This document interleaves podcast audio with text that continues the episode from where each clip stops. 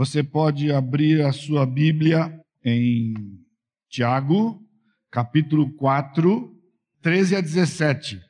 E eu também saúdo aqueles que estão nos acompanhando pela internet, na nossa série de Tiago, a exposição de Tiago.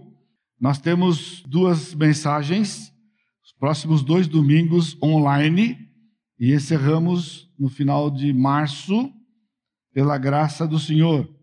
Tiago capítulo 4, versos 13 a 17. Vamos ler, você pode acompanhar a leitura.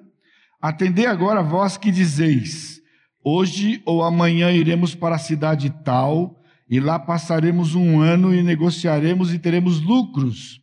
Vós não sabeis o que sucederá amanhã, que é a vossa vida. Sois apenas como neblina que aparece por instante e logo se dissipa. Em vez disso, devíeis dizer: se o Senhor quiser, não somente viveremos, como, fala, como faremos isto ou aquilo. Agora, entretanto, vos jactais das vossas arrogantes pretensões. Toda jactância semelhante a essa é maligna. Portanto, aquele que sabe que deve fazer o bem e não o faz, nisto está pecando. Pai querido, mais uma vez, diante do Senhor, nós pedimos que o Senhor ilumine as nossas mentes, fala ao nosso coração. Nós queremos ouvir a tua voz, Pai. Nós precisamos ouvir a tua voz. Nós carecemos de instruções, nós carecemos de entendimento para viver a vida que o Senhor planejou para nós. Então, pela graça do Senhor, que o Senhor nos capacite a entender e pela mesma graça, a capacidade de vivermos para a glória do teu nome, no nome de Jesus. Amém, Senhor. Amém. Embora pareça mais uma porção independente, isolada, como afirma Champlin, Champlin é um homem respeitável, respeitado no meio teológico, sobretudo no Brasil, porque décadas atrás ele publicou um material que é um comentário do Novo Testamento, verso por verso, de seis volumes. E é um material muito importante para nós, quando ele trata do aspecto técnico da língua, embora suas posições aqui e acolá são divergentes e em muitas dessas passagens ele mesmo não toma posição, ele simplesmente alista as diversas posições e deixa a critério do pastor, do estudioso. Aliás, isso tem sido uma tendência dos nossos tempos, né? O pessoal tem é, uma certa resistência e dificuldade com dogmatismo. O que é dogmatismo? É quando você diz isto é assim. Quando você diz isto é assim, no meio teológico, alguns já levantam, peraí, não é bem assim. E aí então eles gostam de dar opiniões, as opiniões se multiplicam, e então o que tem acontecido é isso: você vai tomar a posição que melhor lhe convém. Quando eu vou falando para você aqui, eu vou ficando todo arrepiado, na verdade, né? Como se fosse uma urticária. Porque é impressionante, né? Esses tempos aqui, como é que não é assim? O Senhor gasta 1.600 anos para nos dar a sua palavra. Ele escolhe, assim, de maneira muito especial, duas línguas. Uma delas ele cunha, que é o hebraico no Velho Testamento. E ele então, mesmo 200 anos depois que havia os romanos dominando, ele manteve ainda a cultura grega no meio do povo para que o Novo Testamento fosse escrito em grego. Não podia ser latim, não podia ser o hebraico do Velho Testamento, tinha que ser em grego. Por quê? Porque o Senhor tinha algo a comunicar para nós. E pessoalmente eu tenho dificuldade então com essa questão de que isso é uma questão de interpretação, quando a língua que o Senhor escolheu não é perfeita, mas é precisa havendo poucas passagens que legitimamente daria condições de se ter uma divergência. E então eu tenho dito que o que acontece muitas vezes é o orgulho que nos faz, que nos é característico de queremos dar as nossas opiniões e muitas vezes querer que ela prevaleça. Então, embora ele afirme que essa passagem é um bloco, ele está dizendo que essa passagem não tem uma ligação com a anterior nem com a posterior, ela traz um pensamento em si mesmo. Na verdade, o que esta passagem é, ela é uma passagem que é uma continuação do sermão de Tiago, onde ele vai agora começar um novo bloco que vai se estender até o capítulo 5, verso 6. Portanto, está ligado com o que vem depois, muito harmoniosamente, como a gente vai ver hoje, domingo que vem. Portanto, esses dois grupos que ele se dirige, ele deixa de falar agora com o povo todo. Se você está acompanhando a série, surpreendentemente, nós vimos que no capítulo 3, ele para de se dirigir à comunidade como um todo, como tinha feito no capítulo 1 e 2. No capítulo 3, ele se concentra na liderança dos líderes do povo, dos dispersos das doze tribos. E no capítulo 4, então, versos de 1 a 12, ele volta a falar com a comunidade.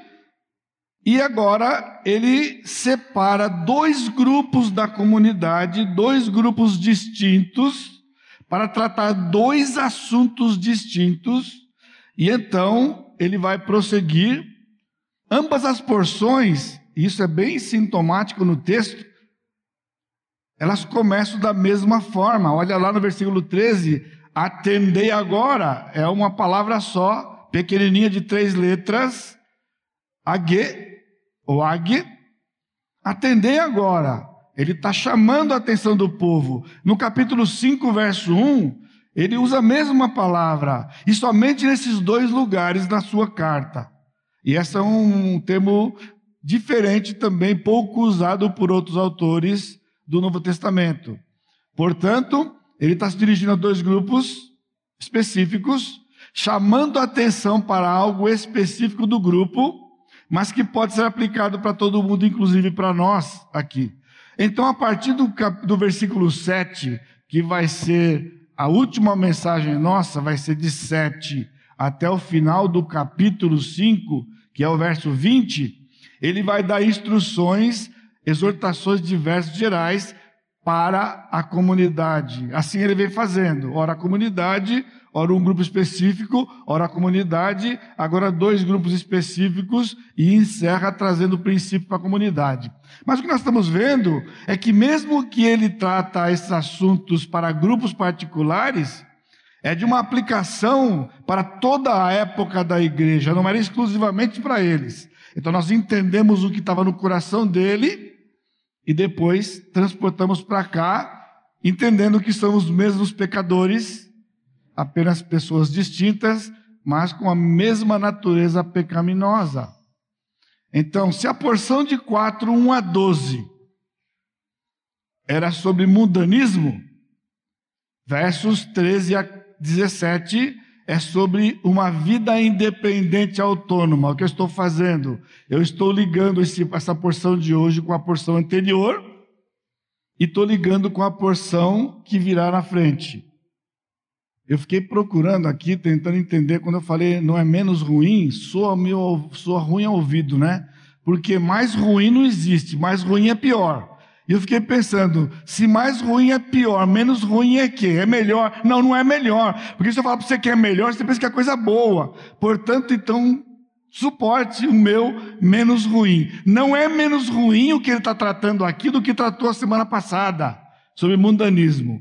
Por quê? em vez de o um mundanismo governar em lugar de Deus, que era o que foi dito semana passada, neste grupo eram governantes de si mesmos. Portanto, Tiago está sintonizado com o que ele vem dizendo. Ele estava dizendo que o pessoal estava deixando de adorar o Senhor, se submeter ao Senhor, para viver uma vida governada pelo princípio do mundo. Agora, ele vai se dirigir a um grupo que não está no mundanismo, mas ele está num tipo de mundanismo porque é o orgulho de viver uma vida totalmente independente e autônoma de Deus nas suas decisões. Feito isto, ainda vem a questão, mas de fato, o que estava no coração de Tiago? Essa não foi uma parte difícil de ficar estudando, lendo, lendo, reler. O que o que Tiago tinha no coração? O que ele tinha na mente quando ele descreveu estes cinco versículos para este grupo? O que ele tinha no coração? São cinco versos, e quando a gente está lendo, e se você, eu acredito que é uma, é uma passagem familiar, né? Cada verso parece ter uma ênfase específica. Por isso que alguns estudiosos têm pensado que é um bloco com uma miscelânea de assuntos de cinco versos, com três, quatro assuntos diferentes. Tiago expressa o seu coração e pensamento com um estilo literário que é de paralelismo. O que nós vamos ver hoje à noite, então, é que ele vai tratar isso da seguinte forma: há um pensamento específico, verso 13 e 16. Há um outro pensamento ligado na sequência, totalmente coeso, nos versos 15 e 17. E o versículo 14 é a ponte dos dois blocos. O assunto é o mesmo, é um assunto só.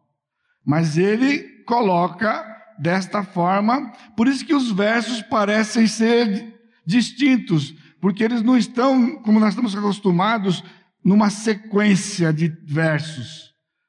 Então ele está dizendo algo do 13 e 16, outro algo do 14, como uma ponte para o 15 e 17. Então Tiago, Tiago aborda o que? Dois assuntos paralelos que estão ligados um ao outro, que são as arrogantes, as arrogantes pretensões do homem em contraste com a vontade de Deus. Por que eu estou dizendo para você isso?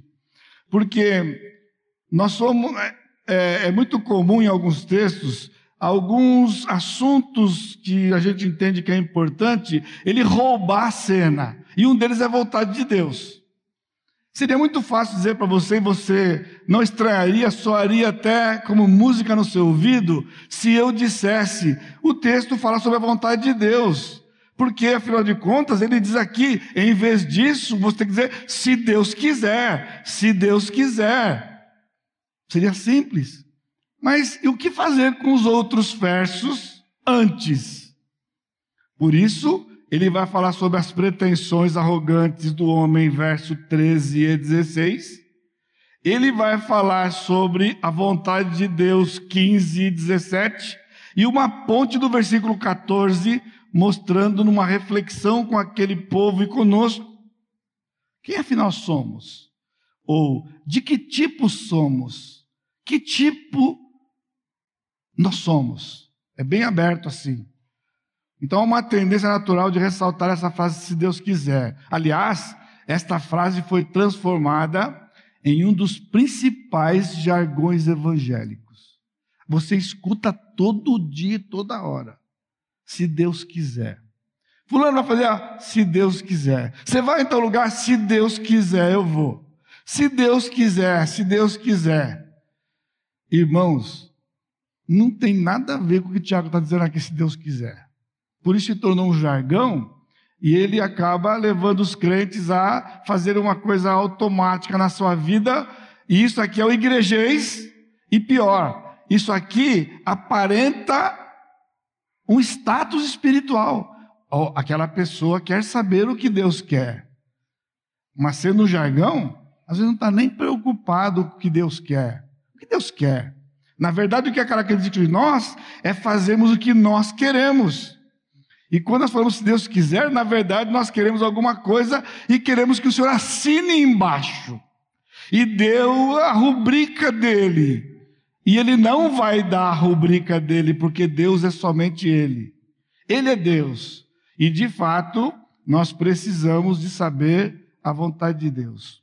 Antes de prosseguir ainda, eu quero fazer uma menção de que no versículo 17 há algo importante, vamos dar uma atenção especial, porque normalmente o versículo 17 é tirado do contexto. Portanto, aquele que sabe que deve fazer o bem e não faz, nisso está pecando. Nós citamos esse texto isoladamente. Aliás, muitos teólogos dizem que o capítulo, esse trecho todo é isolado e pior, o verso 17 é isolado do isolado. Ele é uma coisa em si mesmo, tanto que os crentes usam. Olha, se você sabe fazer o bem, você não faz, está pecando. Alguém fala assim, ah, ó, se você sabe fazer o bem e não sai, está pecando. Afinal de contas, Tiago diz isto. Então nós vamos ser abençoados essa noite com o coração do pastor Tiago. Então, coincidentemente, o que Tiago está tomando, está dizendo aqui na verdade para nós é o seguinte: ele fala sobre o tomar de decisões e a vontade de Deus. Não pode ser independente, os dois assuntos caminham juntos. Tomar decisões e a vontade de Deus. Por isso, todo crente deve saber a vontade de Deus para tomar suas decisões. Aí você fala, pastor, o senhor fica esse tempo todo na introdução para poder dizer o óbvio do óbvio. Todo crente deve saber a vontade de Deus para tomar suas decisões. É o que eu vivo todo dia, é o que eu luto para fazer. Então, antes que você fique empolgado e você me julgue tão simplista, pense. Não é óbvio. Nota que eu não disse buscar a vontade de Deus. Se eu dissesse para você que todo crente deve buscar a vontade de Deus, isso seria o óbvio que você vive e nós vivemos corriqueiramente. Mas o que eu disse é que todo crente deve saber a vontade de Deus. Isso não é semântica, irmãos. Buscar a vontade de Deus não é sinônimo de saber a vontade de Deus. Buscar algo é ir ao encontro de algo que você não sabe o que é, como se a vontade de Deus fosse algo abstrata. Ou como é que você sabe disso? Ao longo desses anos todos aqui na igreja, vários de vocês, quando procuraram para saber, então ficaram surpresos com isso, não é? Eu disse para você, tanto faz, pastor tanto faz, mas eu quero saber a vontade de Deus. Afinal de contas, só acontece se Deus quiser. E eu disse para você: tanto faz. Tanto faz. Porque nós queremos espiritualizar coisas que não são espirituais. Você trabalha numa empresa. E então você recebe uma proposta e vai para outra empresa. Abre o sininho, né? Plim, plim, plim. Você precisa saber a vontade de Deus. Qual é a vontade de Deus? Se você permanece onde você está, ou se você vai para que chamou você. E então, se você simplesmente decidir porque paga mais, isso é humano, isso é ganância, e você não vai entrar nessa. Então o que, que você faz? Tira da cartola. Eu quero saber a vontade de Deus, mas você está coçando de, de vontade de aceitar a proposta irrecusável. E quando você procura, eu digo: tanto faz. Como assim, pastor? Tanto faz. A vontade de Deus não é tão específica assim como você está pensando. A minha pergunta é: a empresa que você trabalha, você é registrado? Sou. Está tudo dentro da lei? Tá. Você recebeu alguma coisa por fora? Não. Vontade de Deus. A empresa que chamou você, é tudo legal? Sim. Você vai ser registrado? Sim. Você vai receber alguma coisa por fora? Não. Tem alguma expressão que o pessoal usa maracutá? Não. Então, é vontade de Deus também. Então você pode escolher as melhores condições. Paga mais, te dá condições de convênio que seja. Nossa, pastor, mas, mas o quê? Mas o quê? Se está tudo dentro da lei, está tudo certo. Deus quer isso, Deus quer isso, e você pode escolher. Agora, vai depender da motivação que você tem no seu coração. A minha questão com você é o que você pretende fazer com mais que você ganha? Que você vier a ganhar. Ah, eu vou abrir uma conta no exterior e mandar. Opa, então aí você fica onde você está. Porque você vai começar a entrar no pecado. Enfim, é isto. três aspectos de que todo crente deve saber a vontade de Deus para tomar suas decisões. Primeiro, saber se a decisão não está enquadrada nas arrogantes pretensões do, perdão, do homem. Nós temos aqui uma descrição de planos, veja o versículo 13. Atender agora. Ele está dizendo: vede, presta atenção. Vós que dizeis, Hoje ou amanhã iremos para a cidade tal, lá passaremos um ano, negociaremos e teremos lucros. São planos, são planos de ir para um outro lugar, e o texto está dizendo aqui, para passar um ano, um tempo, negociar, ganhar dinheiro, ter lucro. Mas interessante que ele não fala de voltar. Vamos passar um ano, teoricamente você vai, ficar um ano e você volta. Mas a pretensão humana é muito mais profunda do que isto. Iremos para tal cidade. Por quê? Normalmente porque é um lugar de oportunidades e de prosperidade. Irmãos, tem tudo a ver conosco nos nossos dias. E você vai perceber que o negócio aqui foi fresquinho. Olha como o Tiago é tão precioso do nosso Deus, que ele nos traz uma informação dessa justamente nessa semana. Se fosse um mês atrás, lá para frente eu não sei, mas esta semana caiu como uma luva, irmãos, para ajudar você. Talvez o que aconteceu essa semana por que ir para o lugar tal, no dia tal, para poder fazer tal? Eu quero oportunidade, eu quero prosperidade, porque aqui não está bom. Porque se tivesse bom, eu ficaria aqui. Um lugar, um tempo e um propósito. Pense nisso. Um lugar, um tempo e um propósito. E esse tempo pode ser um tempo específico o resto da vida. Porque muitas dessas decisões acabam sendo para o resto da vida.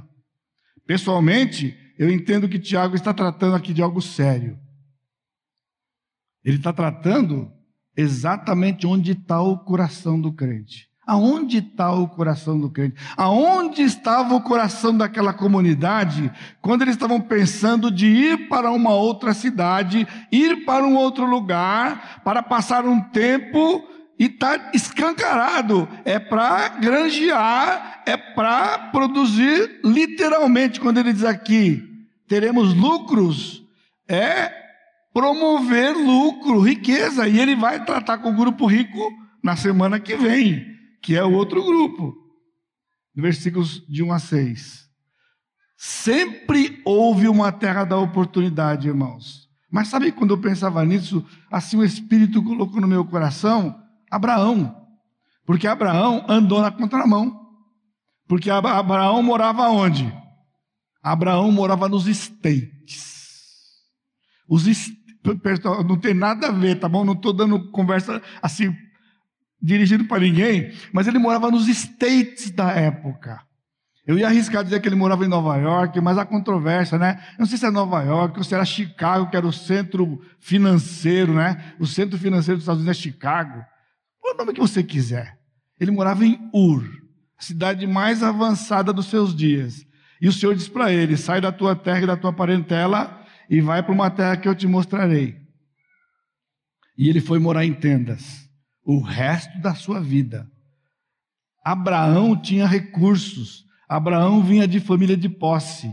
Abraão morava numa casa painelada, numa casa que tinha estuque, numa casa moderna. Interessante que o pessoal pensa em Abraão, mas nunca pensa na Sara. Pense no equipamento, Sara tinha. Pense numa facilidade, Sara tinha. Pense em empregado, Sara tinha. E o Senhor vai falar para Abraão: vai para uma terra que eu vou te mostrar. Nunca mais Sara teve uma casa. Nunca mais Sara teve uma torneira elétrica. Ela foi morar numa tenda. E quando Abraão ia para outro lugar, desmanchava a tenda, montava outra tenda em outro lugar, e lá estava Sara. Pessoal, era a mulher, por isso que ela é a mulher submissa, porque ela não arrumou um barraco com ele, falou: ó, Deus fala para você e eu que vou pagar, se vira com Deus lá, eu, eu não vou abrir mão do meu luxo aqui não. E Sara foi, você está entendendo? Abraão não foi para a terra da oportunidade, Abraão tinha um Deus. Tiago está falando de pessoas que estão tomando decisões sem considerar Deus. E Abraão estava indo no, no, contramão, porque ele não foi para a terra da oportunidade, ele deixou a terra da oportunidade, mas ele foi para o centro da vontade de Deus. Aonde o Senhor quer? E a minha pergunta para você é: você pode me dizer hoje que você está no centro da vontade de Deus? E se você vai fazer uma mudança dessa que está planejando ou desejando, ou almejando, você está saindo de um lugar para ir para o centro da vontade de Deus? Ou, ou, eu estou apelando um pouco, né, irmão? Está tá difícil, não, não? Você aguenta um pouquinho? Mas sabe o que eu vejo? Eu não vejo crentes mudando de cidade por causa de igreja. Eu não vejo, não. Eu estou num empregão aqui, mas eu tenho percebido que a minha vida espiritual não está como devia. A hora que eu olho para a palavra, eu não estou sendo alimentado, eu estou sentindo fome espiritual e não está dando mais aqui. Então, aonde tem uma igreja que alimenta? Ah, tem. São José dos Campos tem. Bom, simples. Então, vamos mudar para lá. Não, peraí. Mas e o trabalho? E a empresa? Você está percebendo? Eu não tenho encontrado muitas pessoas que querem fazer uma mudança por conta de uma igreja melhor. Normalmente é por causa de uma oportunidade melhor. Melhor. Está errado? Não necessariamente. Mas espiritualmente, vai ficar como? Ah, pastor, chegando lá eu procuro uma igreja boa. E não vai achar em muitos lugares. Irmãos, Igreja boa, toda ela é, não caia nessa armadilha. Toda igreja é boa para aquilo que ela se propõe. Não tem igreja ruim. Sabe por quê? Nenhuma igreja ensina a fazer coisa errada. Uma igreja católica não ensina você roubar, não ensina, você, não ensina nada errado.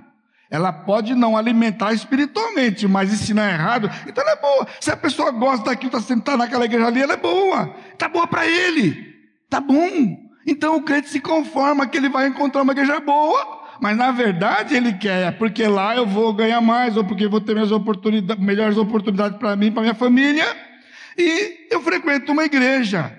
Como se Deus tivesse simplesmente. Você perdeu a aula de hoje de manhã, você precisa ouvir a aula de hoje de manhã sobre membresia. É muito mais do que ser membro de uma igreja. É você, pega lá o pacto que nós temos, foi detalhado ali. Quando você assina aquele livro, não é uma simples assinatura, você está dizendo que você vai viver aquilo, e aquilo tem a ver com os Deus, tem a ver com o nosso relacionamento como crente com Deus e uns com os outros. Isso é uma igreja, onde você vai viver igreja, você não vai frequentar a igreja, você vai viver a igreja. O tempo é hostil, pessoal. Mas eu estava vendo ele ali, onde ele está? Sumiu, está ali. Ele ali, Eilo. Fernando de Fortaleza. Está ali. Não vou pedir para levantar a mão, mas está ali. Sério. Já tem uns sete, oito anos que está aqui em São José, não tem? Pois é. Eis que eu recebo um telefonema de um senhor dizendo assim: podia a gente almoçar em algum lugar? Sim, almoçar em algum lugar. Estava ele, a sua esposa e seu filho. E fomos almoçar. E ele queria perguntar sobre a Igreja Batista Maranata, que ele ouviu alguma coisa, ele queria, tinha perguntas para fazer. E ele começou a fazer perguntas e eu comecei a responder as perguntas para ele. Não sei se você vai lembrar daquele dia, mas quando eu acabei de responder as perguntas do pai dele, o pai dele olhou para ele e disse: Agora nós vamos lá fazer sua matrícula. Ele havia passado o vestibular para estar para o ITA. Agora, olha só, como é que você pensa como pai? O filho queria fazer ITA você tem condições de pagar um cursinho específico, paga o cursinho para o filho, o filho vai bem no cursinho, faz vestibular e passa. Oh, passou, foi estar na lista, ó, oh, Ita, Ita, todas as portas do mundo abertas para o iteano, é assim que o povo pensa. Mas o Fernando não era assim, porque Fernando é o pai também. Ele queria saber se este lugar chamado Ita, em São José dos Campos, tinha uma igreja para que o filho dele continuasse a ser alimentado como estava onde estava. Ele não veio fazer a matrícula automaticamente. Ele veio saber se tinha uma igreja. Eu vi isto, eu ouvi e vi isto, com esses olhos e ouvidos que a terra de comer. E então ele disse: Vamos fazer a matrícula. E falou: Pastor, meu filho vai ficar aqui. O senhor vai cuidar, o senhor vai, vou. Ali nós acertamos. E ele foi fazer a matrícula. Bom, talvez eles não esperavam que esse, toda essa coisa ia sair o tiro pela culatra, né? A mãe, principalmente, meu filho fica cinco anos, depois ele volta para casa. E quando ele terminou o curso, ele disse: Pai, mãe, eu vou continuar aqui. Porque eu encontrei uma igreja aqui. E é aqui que eu vou fazer. Eu vou trabalhar aqui e eu vou fazer a minha vida aqui por causa da minha igreja. Isso é, se Deus quiser, aqui e aqui que eu vou ficar. A mãe achou, mas ele daqui a pouco ele vai, ele vai, não vai, ele está aqui. E assim Fernando está aqui. Irmãos, eu estou dizendo isso porque foi importante. Quando eu estudava isso, eu não podia deixar de falar, porque é aqui no nosso meio, aqui está no nosso meio. Então existe isso. É isso que você precisa. Esses dias são dias difíceis, são dias ruins. Normalmente se muda por emprego melhor, mais riqueza. Agora veja isso: mesmo que haja prejuízo espiritual, e há. Eu poderia dar para vocês agora duas, três, quatro, cinco ilustrações, não vou fazer isso porque não é conveniente. De mudanças feitas pelo motivo comum de emprego, oportunidades e o prejuízo espiritual total. Não importa. Não importa. Importa. Tiago está dizendo que importa. Eu digo para você, para você ajudar seu filho. Essa coisa de que o filho escolhe a profissão, irmãos, é bonito, mas você vai sofrer com isso. Quando ele quiser escolher a profissão dele, você precisa saber: espiritualmente vai ajudar você alguma coisa? Você vai crescer logo, se não, não vai ser. Mas os pais, não, mas meu filho quer, quer é ele que quer a vida dele, ele que quer. A, a bebezinha aqui, criar e admoestar na disciplina do Senhor. Está escrito na Bíblia. É na disciplina e admoestação do Senhor. Você prometeu isso. Aí o seu filho vai tomar decisões e você não vai direcionar, porque você não pode. Porque no mundo moderno os pais não podem. Irmão, nesse mundo moderno existe Bíblia. A Bíblia não passou por nenhuma revisão recente. Essas pessoas que fazem esse tipo de mudança se orgulham do sucesso social, sucesso econômico. Tiago chama isso de arrogantes pretensões. São arrogantes pretensões, porque é um homem autônomo querendo tomar decisões sem considerar o prejuízo, a implicação espiritual. Nós cantamos Mateus 6,33. É linda a música. Buscai primeiramente o reino de Deus a sua justiça, e as demais coisas vão ser acrescentadas. É uma convicção pessoal de que o reino de Deus no Novo Testamento é a igreja local. Buscai primeiramente o reino de Deus, as demais coisas vão ser acrescentadas. A igreja do Senhor, que se submete à palavra do Senhor e alimenta com a palavra do Senhor, não é em toda esquina, meus irmãos. Não é em toda esquina. Elas existem. Elas existem. Mas não é tipo, eu vou procurar uma. Procurar uma, você vai procurar que melhor lhe convém. Não é assim que funciona. Então a ideia é o seguinte: Eu vou para tal lugar porque lá tem uma igreja. Está ouvindo? Aí você diz assim: Senhor, só tem um pequeno probleminha. A questão do meu emprego. Porque, irmãos, o emprego é um pequeno probleminha. Diz para o Senhor. Emprego, Senhor, o Senhor me dá em qualquer lugar desse mundo. Porque o Senhor prometeu comida, roupa, comida, roupa e moradia. Comida, roupa e moradia. Se o Senhor prometeu, ouça isso. Em qualquer lugar do mundo você terá comida, roupa e moradia. Mas não terá uma igreja que alimenta você em todo lugar. Desse jeito não. Por isso não inverta as coisas. Tiago está sério, está preocupado com uma comunidade dispersa. Eles estão dispersos, não estão mais em comunidade, como estavam em Jerusalém. Ele está preocupado, porque estão tomando decisões independentes agora, arrogantes pretensões. Tiago é duro, ele diz: toda jactância é maligna. Maligna aqui é o feminino de poneros, que é maligno, que é o nome do diabo. O nome do diabo é poneros. E quando ele fala ponerá, ele está dizendo que essa pretensão é maligna é maligna. Eu não estou dizendo que toda troca é assim, está entendendo? É uma troca que fere princípios ou que você vai com motivação errada.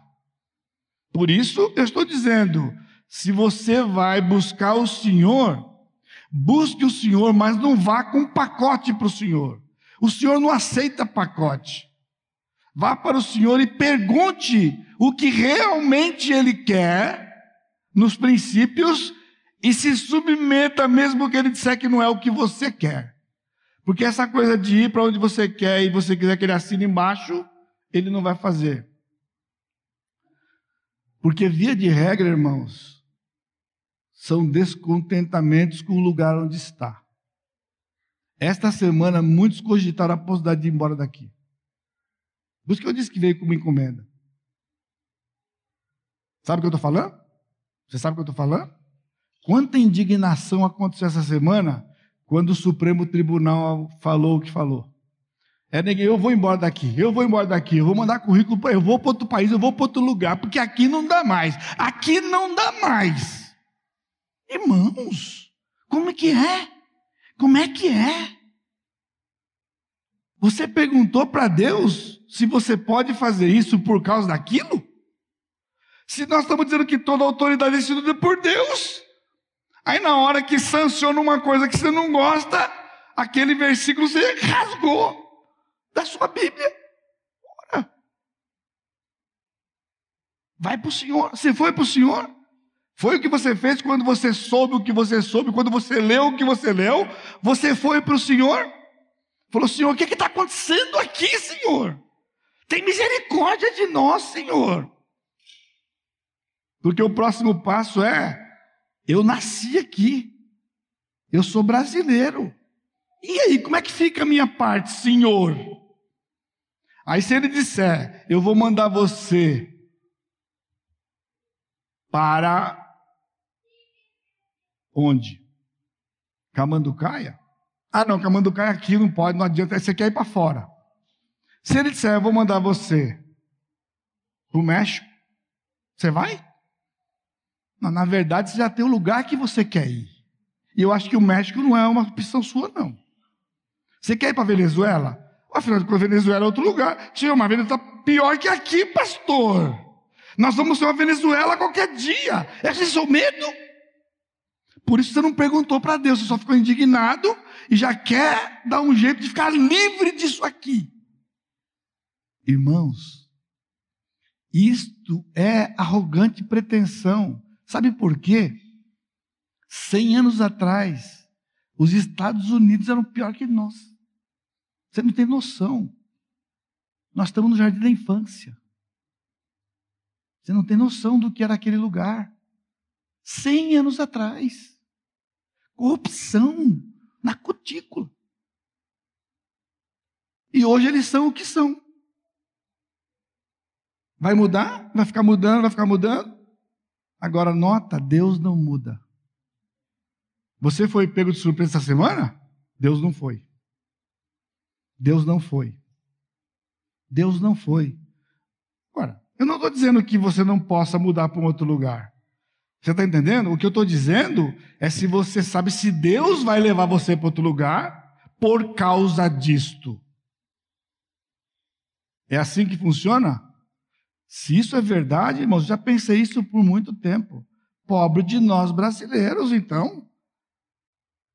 É como se fosse assim: eu sinto muito que nasceu no Brasil. Eu sinto muito. Como é que eu sinto muito?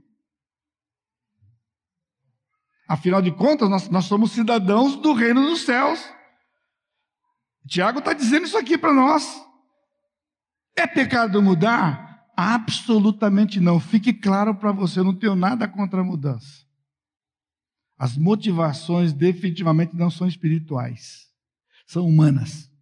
Não são espirituais. Se as suas motivações forem espirituais, você está na palavra. Mude, faça o que você quiser. Mas cheque as suas motivações. É isso que Tiago disse, se Deus quiser. Não é uma coisa abstrata que você não sabe se e vai se aventurar e depois esperar que ele autentique que você decidiu. Não, é saber. Lembra? Todo crente deve saber a vontade de Deus. Senhor, o senhor me deixa mudar para tal lugar? Está errado. Está errado. Primeiro você tem que começar, Senhor, não estou contente aqui. Já tem um problema com Filipenses 4. Aprendi a viver contente em qualquer situação. Eu estou apelando, não estou, está difícil, está difícil, está não. Pois é, mas não posso, irmãos. Aprendi a viver contente em qualquer situação, Senhor. Mas foi a gota d'água, Deus, isso dessa semana. Foi a gota d'água. Não tem isso. Não pode. Não pode. Então, no versículo 14, ele diz: Vós não sabeis o que sucederá amanhã. Então, Tiago entra com a fragilidade humana. No texto original aparece uma partícula que não está aqui. Ele diz assim, versículo 14: No entanto, ou melhor, não importa o que for, ou seja, não importa o que for do 13 e do 16, as pretensões arrogantes, essa coisa de mudar por conta de descontentamento, mudar porque não aguenta mais, mudar porque você quer um lugar melhor, mudar sem ser por algo espiritual. Ele disse, ele disse, não importa o que for, o texto diz, ele diz, nós não, é, vós não sabeis o que sucederá amanhã. Não é o verso mais popular desta, dessa passagem aqui para muita gente. Jesus disse: o amanhã trará o seu próprio cuidado, basta a cada dia o seu próprio mal. Aquele dia foi assinatura, irmãos. Tem outro hoje, tem outro amanhã, outro depois da manhã, cada dia vai ter um mal. Jesus já disse isso. Se você ficar assim, você não vai parar lugar nenhum no mundo. Porque todo dia haverá um mal. Mas Deus é bom. E a sua misericórdia dura para sempre. Ele olha para você especificamente em 7 bilhões de pessoas. Porque os planos falham, os planos se frustram. Porque essa é a nossa vida. Ele diz: Não sabeis o que sucederá amanhã. Literalmente é forte, irmão. Está dizendo: você não é senhor do amanhã. Nós não somos senhores do amanhã. Só há um controle do hoje. Porque hoje eu sei que eu estou aqui, o Senhor está aqui, está tudo aqui, a palavra está aqui. Amanhã eu não tenho controle, logo eu não sou senhor, é o que ele está dizendo. E a pergunta que segue também está ligado por uma partícula. O versículo fica um pouco confuso para nós, porque essas partículas não foram traduzidas, e eu vou dar para você. Ele diz: de que tipo é a vossa vida? Ele está questionando o pessoal. Você está achando que a vida é o quê? Olha a resposta que ele dá: fumaça, vapor. Aparece um pouco de tempo. Ele disse: a vida Sabe que tipo que é? O tipo é fumaça. Não é o tipo concreto. Concreto que eu estou dizendo é concreto mesmo, não é tipo tijolo, não é tipo. É tipo fumaça. Por isso que ele está pergunta, quando ele diz é, que é a vossa vida, literalmente é isso, que tipo que é a sua vida? E ele responde: sois apenas como neblina. Só que quando ele fala como neblina na nossa tradução, ele está comparando com a fumaça. Mas Tiago não disse que é como fumaça. Ele disse é fumaça. É fumaça. Literalmente está assim. Não importa o que for, vós não sois senhores do amanhã, de que tipo é a vossa vida? Porque sois uma fumaça que aparece para pouco e depois desaparece. Na nossa tradução está dizendo que é neblina. Não há uma prova literária de que ele estivesse usando neblina aqui, porque neblina é uma outra palavra grega. Então, traduzir neblina, a gente lembra da manhã, o orvalho da manhã que depois dissipa, mas toda manhã vai ter neblina numa época do, do da, numa certa estação, no inverno. Não, ele está dizendo, ela é fumaça 365 dias por ano, a idade que você tiver, ela é fumaça. Não é uma questão de si.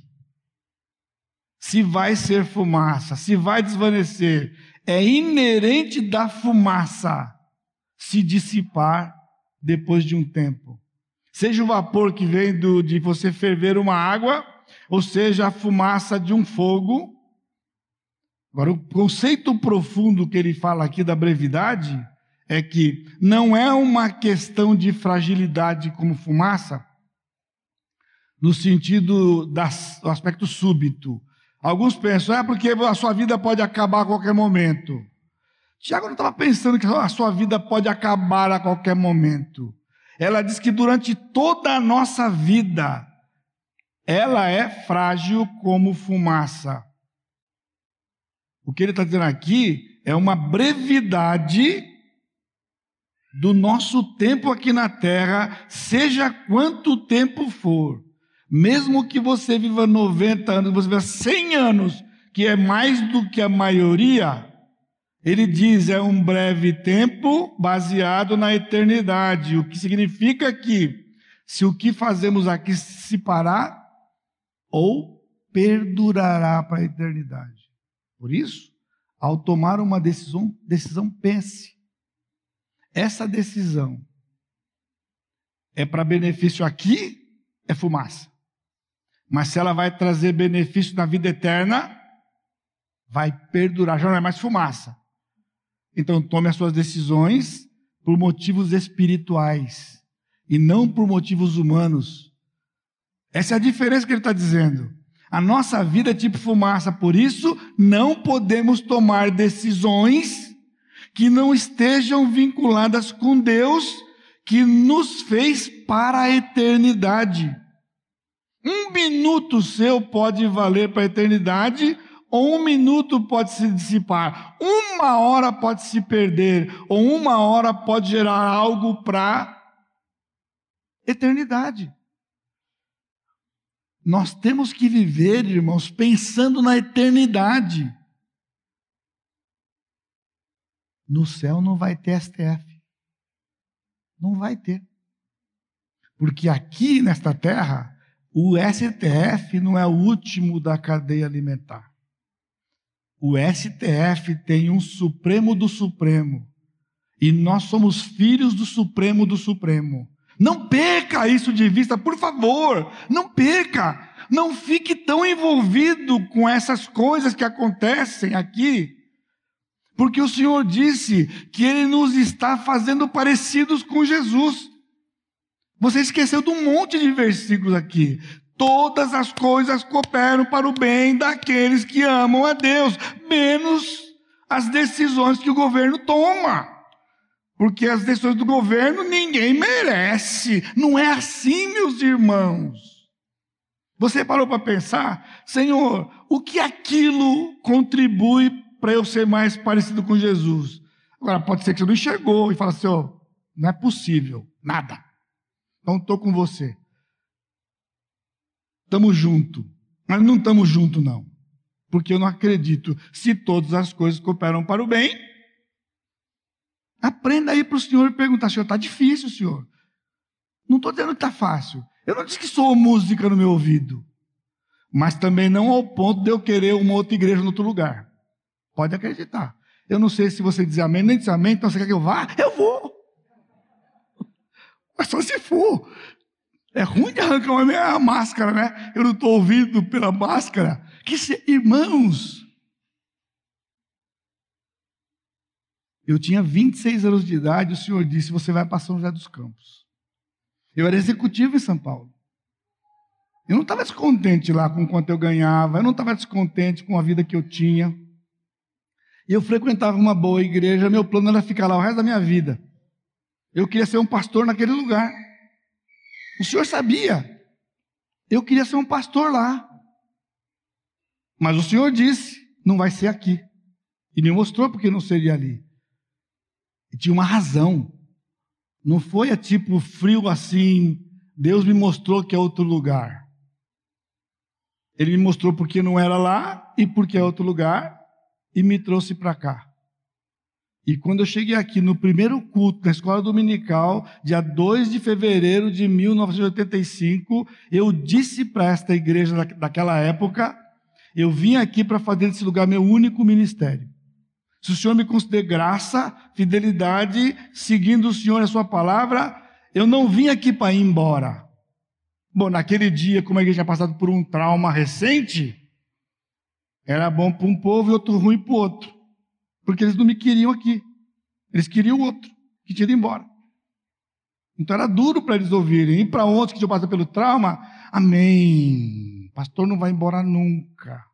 Porque eu sou consciente disso. Tem uns que dizem, o pastor não vai embora nunca. Os outros dizem, o pastor não vai embora nunca. Pessoal, Lógico. Eu não disse isso 20 anos depois ou hoje, que é uma bênção estar aqui. Eu disse no primeiro culto. Eu não vim para ir embora, porque não era trampolim. Uma igreja pequenininha assim do interior de São Paulo, convites um atrás do outro. Não vou. Pastor, só vem aqui pregar como candidato a pastor, não vou. Como o senhor não vai? O senhor não vai orar buscando a vontade de Deus? Eu falo, não, nossa, não, não. Porque eu não pergunto para Deus o que eu já sei. Eu pergunto o que eu não sei. Como é que eu vou perguntar para a pessoa, eu vou para lá se ele for quer para ficar aqui? Um pastor insistiu tanto, insistiu tanto, insistiu tanto, que eu falei para ele, vou fazer um acordo com você. Você paga a minha passagem lá na sua terra, viu? Na Bahia me paga a passagem, eu vou, eu prego uma semana para você, faço uma conferência e no último dia eu falo para você que eu não vou para sua igreja. Não, assim não vale. Falei, então não me chama. Então não me chama. Porque eu, mas eu tenho que vir aqui para poder saber a vontade de Deus. Eu falei, meus irmãos, eu já sei. Eu não vou. Eu não vou. Porque a vontade de Deus, irmãos, ela não é assim tão passageira como o pessoal faz. Finalmente, a vontade de Deus declarada, o versículo 15 começa: Em vez disso, devias dizer: se o Senhor quiser, não só viveremos como faremos isto ou aquilo, portanto, aquele que sabe que fazer o bem e não faz, nisso está pecando. A construção da frase é interessante. Dizer a voz. O texto diz: em vez disso, devias dizer, não tem o verbo dever aqui. Ele diz, em lugar disso, dizer a vós. Olha que interessante. Dizer a vós é voz para vós mesmos. Em vez de você ficar pensando, eu vou para lá amanhã, depois, papapá, diz para você mesmo. Diz para você mesmo. O que, que você vai dizer para você? Se o Senhor quiser. Então, não tem essa. Você deve fazer isso. Isso é inerente do caso aqui. Não é uma frase feita do tipo se Deus quiser. Irmãos, a vontade de Deus não é uma expectativa. Aqui é um modo subjuntivo, que é uma possibilidade. Uma possibilidade. E não é se Deus quiser. Porque se Deus quiser, o se, ele monta uma condicional. No texto aqui não é condicional, é só um subjuntivo. E o subjuntivo é queira o Senhor, ou o Senhor queira. Então ele diz assim: em vez disso, dizer a vós, o Senhor queira, queira o quê? Em lugar disso, dizer a vós que o Senhor queira, também viveremos, também faremos isto ou aquilo. Que o Senhor queira, você pode desejar que Ele queira, vem para a Sua palavra e descobre se Ele quer ou não. Está ouvindo? Você deseja que Ele queira, vem para a palavra e aqui você encontra a vontade de Deus. Vamos lembrar que a vontade perfeita é permissiva. E muitos crentes estão na permissiva. Se você fizer uma mudança, ele não vai matar você. Ah, Deus vai matar. Deus não vai matar. O carro-chefe de Deus não é matar a gente, não, pessoal. É deixar o homem, às vezes, à mercê. O próprio crente à mercê. Você está insistindo? Insiste, empurra a porta para você ver. Uma hora ele deixa a porta abrir. Porque se aconteceu debaixo do céu, é vontade dele. Mas faz diferença se é permissiva ou se é a perfeita de Romanos. Como saber a vontade de Deus? A vontade de Deus está nos princípios. Por isso eu disse aquela do emprego. Se não tem princípio transgredido, é vontade de Deus. Se não tem princípio transgredido, é vontade de Deus. Aí você pode ter outros parâmetros, motivações corretas, o reino em primeiro. Também não tenho visto muito crente que ganhar mais para poder dar mais para a igreja. Ah, como não, pastor? Se eu ganhar mais, dou mais dízimo. Ai, que belo. E fica com 90 para você. Até eu. Então faz uma proposta para o senhor dessa. Quer desafio? Eu desafio você. Senhor, eu estou indo para ganhar 5 mil a mais. Como que eu vivo hoje está bom? Então eu vou ficar com 500, vou dar 4.500 para o senhor. Eu vou amanhã. Topa? Topa! Ah, não topa. Ah, não, assim não vale, né, pastor? Ué, é motivação.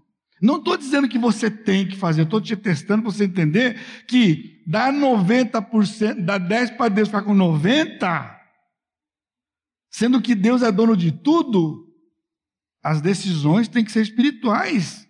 Ganhar mais para investir mais no reino. Aí você vai ganhar mais. Se você é familiarizado com o que é ensinado aqui sobre finanças, você dá mais, o Senhor lhe dá mais. E Ele sabe como fazer.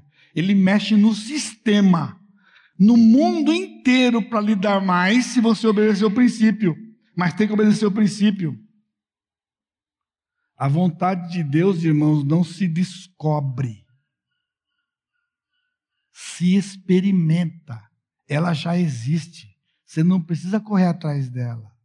Romanos 12, 2, ele diz: Rogo-vos, pois, irmãos, que apresenteis os vossos corpos por sacrifício vivo, santo e agradável a Deus, que é o vosso culto racional, e não vos conformeis com este mundo, mas transformar-vos pela renovação da vossa mente para que você descubra a vontade de Deus. Não, para que experimenteis. Porque quando você dedicou o seu corpo, você apresentou um sacrifício vivo, é santo, é separado para Deus, é agradável ao Senhor. E aí ele diz: não se mistura com o mundo. Tiago estava sintonizado com Paulo, ele falou do mundanismo primeiro.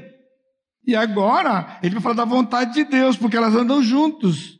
Porque o mundanismo é contra a vontade de Deus. Ele diz: então você vai experimentar a boa, agradável e perfeita vontade de Deus. Aí você vai experimentar. O conceito das portas se abrindo, esse é um conceito antigo na igreja, irmãos. Olha, pastor, eu não sei bem, mas sabe o que eu vou fazer? Já sei. Eu vou entrar. Se Deus fechar. Não é vontade dele. Se Deus abrir, é vontade dele. Eu, pessoalmente, isso é pessoal, entendeu? Tem nome. Isso é tentar Deus. É querer saber se Deus está no processo. Israel disse: Deus está no nosso meio ou não? Depois de tudo que Deus tinha feito para tirá-los do Egito e conduzi-los, eles estavam querendo saber se Deus está no nosso meio ou não. O Senhor está me tentando. Isso é tentar Deus, Deus disse. Eu estou no seu meio. Eu já provei isso para você. Eu já provei. Essa coisa de eu entro e se Deus fecha. Sim, tem um versículo que fala se ele fecha, ninguém abre. E se ele abre, ninguém fecha. Está lá em Apocalipse, irmão. Está longe daqui. Está longe de Roma. Está longe. Longe em tempo, longe na Bíblia. Só porque é a mesma Bíblia se harmoniza, mas não é assim. Aí Deus abre uma do. Ah, não, Deus abriu as portas, então ele quer. Aí você chega lá, tudo errado. Aí você esqueceu das portas que ele abriu. E agora? Como é que Deus abriu a porta para você? Estava tudo certo, deu errado. Não é assim que funciona, meus irmãos. A gente sabe antes como o princípio. Fere princípio e princípio implica motivações. Então lança a luz ao versículo 17, aquele que sabe. Tiago está dizendo, versículo 17 literalmente é: sabendo, pois, fazer o bom e não fazendo nele tal pecado. Simples assim. Agora, o que é fazer o bom? Fazer o bom é a vontade de Deus. Se você sabe a vontade de Deus e você não faz, está pecando. Portanto, o versículo não é assim, tipo, olha, você sabe fazer o bem e não faz, você não ajudou aquela pessoa, devia ter ajudado. Sim, ajudar pessoas está na Bíblia também. Mas não vem para Tiago, vai para o outro, que nós temos que nos ajudar uns aos outros. Tem mutualidade, vai ter mutualidade na escola dominical. Venha. Mas Tiago está dizendo: sabendo, pois, o bom, que é o texto que estava antes, vontade de Deus, não fazendo, só gerúndio aqui. Nele, nesta pessoa, está o pecado. Vamos para frente, para acabar? Todo crente deve saber a vontade de Deus para tomar suas decisões. Leia a Bíblia, meus irmãos ouça as pregações, venha na escola dominical, venha para aconselhamento. Na dúvida, nós somos cinco pastores. O Steve está aí animadinho para trabalhar, não vê a hora. De, ele já está trabalhando desde que ele chegou aqui. Aliás, desde que ele se converteu, não foi, Steve? Ele já é missionário há quantos anos? Trabalha no reino, está aqui uma bênção. E não falta, fora outros irmãos maduros que estão aqui no nosso meio. Tudo isto são elementos para você saber, na multidão de conselheiros, a sábia direção. É o provérbio. É o provérbio. Por isso, a vontade de Deus está revelada na palavra. Ela está revelada para qualquer situação. E nas que não são específicas, tanto faz. Vê a motivação. Busca o reino de Deus e o Senhor vai lhe abençoar. Por isso, há decisões para tomar. Não vá embora daqui, irmãos. A coisa vai piorar. Não é, é para falar que ia melhorar. Estamos em meio à pandemia. Não vá embora. Se o Senhor lhe mostrar na palavra, obedeça ao Senhor. Mas que não seja por descontentamento. Nós somos contentes com o Senhor um dos hinos do passado é Cristo satisfaz. Como é que podemos ser insatisfeitos se Cristo satisfaz? Tira os olhos de Cristo, aí falta coisa. Aí vamos precisar de complementos. Mas com os olhos no Senhor, Ele satisfaz. Ele satisfaz. E bota na mão dele. Leva as suas orações para Ele. Está indignado biblicamente? Há uma, digna, uma indignação justa. Mas leve para o Senhor. E veja se ele, o que ele vai fazer, porque só quem pode fazer é o Senhor. Tome decisões. Sabendo que o Senhor planejou, o livro está aqui, para a glória do Senhor. Curva sua cabeça. Amado Deus, te agradecemos mais uma vez pelo teu amor para conosco. Nos livra, Pai, de sermos influenciados pelo pensamento deste mundo e do inimigo. Protege-nos, os teus filhos. A nossa vida se resume a muito mais do que onde moramos, a política que existe, as decisões tomadas. A nossa vida está nas tuas mãos. O Senhor é o nosso Deus. O Senhor tem promessas de presença, de proteção, de cuidado. O Senhor não dormita, o Senhor não dorme. Não nos permita perder de vista essas verdades, meu Pai. Acalma o coração dos teus filhos. Acalma, Pai. Que nós nos aproximemos de Ti para consolo, para respostas. E saber, como Moisés disse, se o Senhor não vai, não me tira daqui. Mas se o Senhor for, eu quero que o Senhor vá comigo. E nós queremos glorificar o teu nome. Por isso, Pai, que a graça do Senhor Jesus Cristo, o amor de Deus Pai e a consolação do Espírito Santo seja com todo o teu povo hoje e sempre. Amém, Senhor.